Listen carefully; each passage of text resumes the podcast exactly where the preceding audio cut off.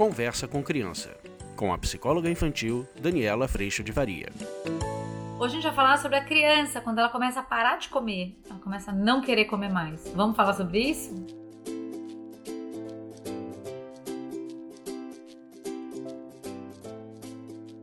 A Sheila me mandou uma pergunta dizendo assim: como agir com a criança de dois anos para três que não quer mais comer e antes comia de tudo? Gente, a gente passa por essa fase. É uma fase que de repente as crianças ficam absolutamente seletivas. E essa é uma fase muito delicada, porque principalmente as mães, a gente tem uma aflição muito grande, né, gente? Quando essas crianças não comem, principalmente quando eles são pequenos.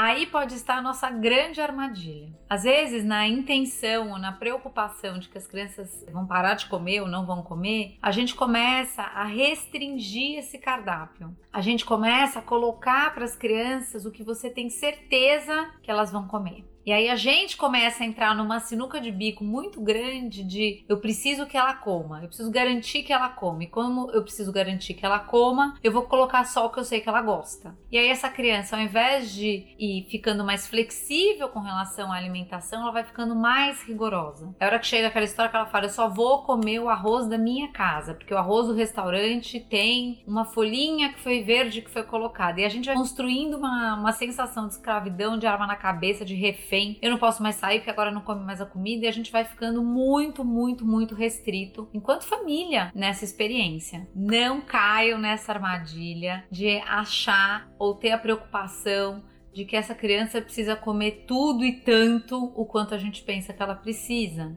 Óbvio que ela precisa se alimentar, mas assim, não vá restringindo a alimentação dela para garantir que ela coma, porque normalmente para onde você vai restringir a alimentação dela não vai ser para bifes, frutas, legumes, verduras e toda uma alimentação mais saudável. Essa criança vai ficando restrita numa alimentação muito pouco saudável, muitas vezes é feita só de macarrão, nuggets, frango, é, não que isso seja ruim, mas só isso começa a ser muito ruim. Não sou nutricionista, não tenho essa intenção, mas o que eu tô querendo trazer para você é o engate emocional que a gente, enquanto pais, para garantir que coma, a gente acaba entrando numa armadilha de só então fazer ou só oferecer à criança o que você tem certeza que ela vai comer. É muito frustrante você ver uma criança não comendo, obviamente, é preocupante. Algumas crianças chegam a perder peso, então é muito importante que haja um acompanhamento tanto com o nutricionista quanto com o pediatra. Às vezes vale a pena uma visita numa endócrino também para acompanhar como é que tá o processo de crescimento, como é que estão todas as taxas hormonais e todas as vitaminas e tudo mais no corpo. Porém, é muito importante que a gente entenda que nessa oferta de alimento a gente pode sempre oferecer dois alimentos que essa criança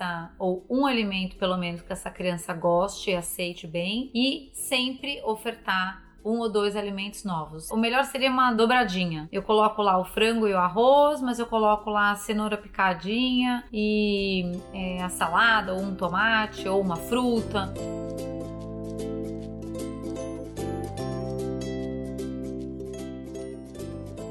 Então a nutricionista obviamente pode organizar e equilibrar esse cardápio de um jeito muito melhor do que eu, mas a ideia emocional da história é que essa criança sempre vai estar com isso disponível e a gente vai não num caminho de convencimento, mas a gente vai num caminho de convidá-la a experimentar os alimentos. Lembrando para ela que um dia ela já não gostou de nuggets, um dia ela já não gostou de sorvete, um dia ela já não gostou de macarrão, um dia ela já não gostou de pizza e o quanto a hora que ela experimenta ela pode estar tá adquirindo mais alguma coisa bacana. O que, que é muito importante é a gente não escorregar mesmo que essa criança, por exemplo, coma frango e coma o arroz, e aí tem lá uma salada e uma verdura, é muito importante que a gente, nesse processo, vamos imaginar que ela comeu só o frango, que você não corra para fazer o macarrão que ela tanto gosta, que ela passe sim essa refeição só com o frango. E aí, no pediatra, na nutricionista, a gente pode equilibrar até que medida é possível manter uma postura como essa,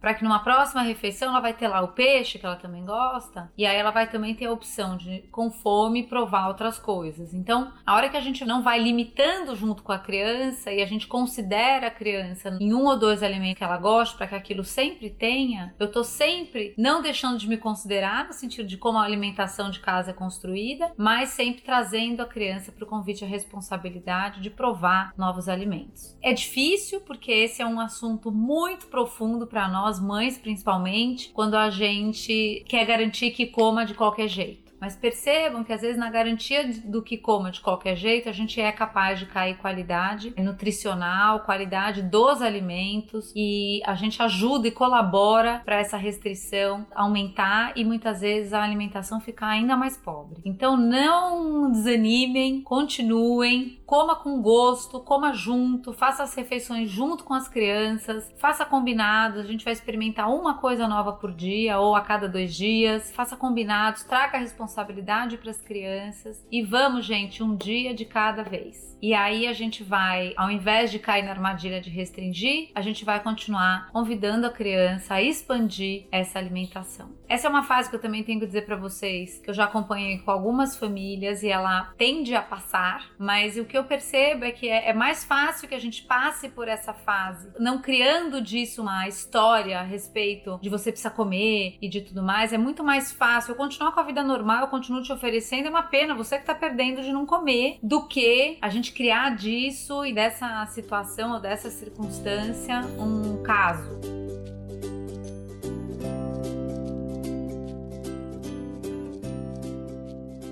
E aí eu tô lutando com a alimentação e tudo mais. O que eu acabo percebendo é que quando isso vira um caso, eu muitas vezes não como, só para eu continuar no caso, sabe? É uma, uma postura que às vezes você pode até ver para checar se você tá nessa situação. é falar assim: faz o seguinte, não come. Não come mesmo, porque tá uma delícia. E de repente a criança fala: eu vou comer tudo. Aí você fala: como assim? Vai comer nada? Não, vou comer tudo. É o melhor, a melhor estratégia? Eu vou dizer que não. Óbvio que não. Mas às vezes você faz um do contra só para você testar se o ponto é eu não comer mesmo ou se o ponto é esse embate e essa tensão que acabou de se criar entre nós, que eu te tenho, te tenho muito preocupada, te tenho fazendo só a comida que eu gosto, é uma dedicação exclusiva e assim por diante. Conforme a gente vai passando por isso mais relaxados, mas sim trazendo uma alimentação também para um espaço de consideração, essas fases que existem tendem a passar. Conforme a criança vai crescendo, ela vai entendendo a importância de experimentar, eu posso experimentar e não gostar, eu posso experimentar, eu posso dar mais uma chance, de repente eu gosto. E aí a criança vai novamente ampliando esse leque de alimentação. Obviamente, o nosso exemplo também é muito importante, porque a gente às vezes tá com uma vigona na cabeça, querendo que ele coma de tudo e você tá lá só na comida básica do que você gosta e também tem uma postura de não experimentação. Então, cuidemos também para que a gente se mantenha aberto. Eu tô falando isso para você, mas eu tô falando isso para mim, tá, gente? Que a gente se mantenha aberto para que a gente também traga para a criança o quanto no acolhimento, às vezes é muito desconfortável experimentar alguma coisa, mas isso que eu ainda não conheço pode se tornar uma das minhas comidas favoritas e é muito bom quando isso acontece. Mas o quanto esse desconforto de comer algo que você não conhece é desconfortável, a gente não gosta mesmo. Mas o quanto a gente pode se dar essa oportunidade, sabendo que eu adoro essa história, o não você já tem, mas vai que provar essa história vira um sim e vira uma comida preferida. Então nisso a gente vai estimulando as crianças a provarem, sabendo e acolhendo toda a dificuldade que vai aparecer nesse provar, acolhendo quando ela não quiser provar, mas também trazendo para ela e convidando a criança criança a responsabilidade do que cabe a ela, que muitas vezes é também dá essa oportunidade dos novos alimentos, do comer e dar uma chance para o que nunca comeu e assim por diante.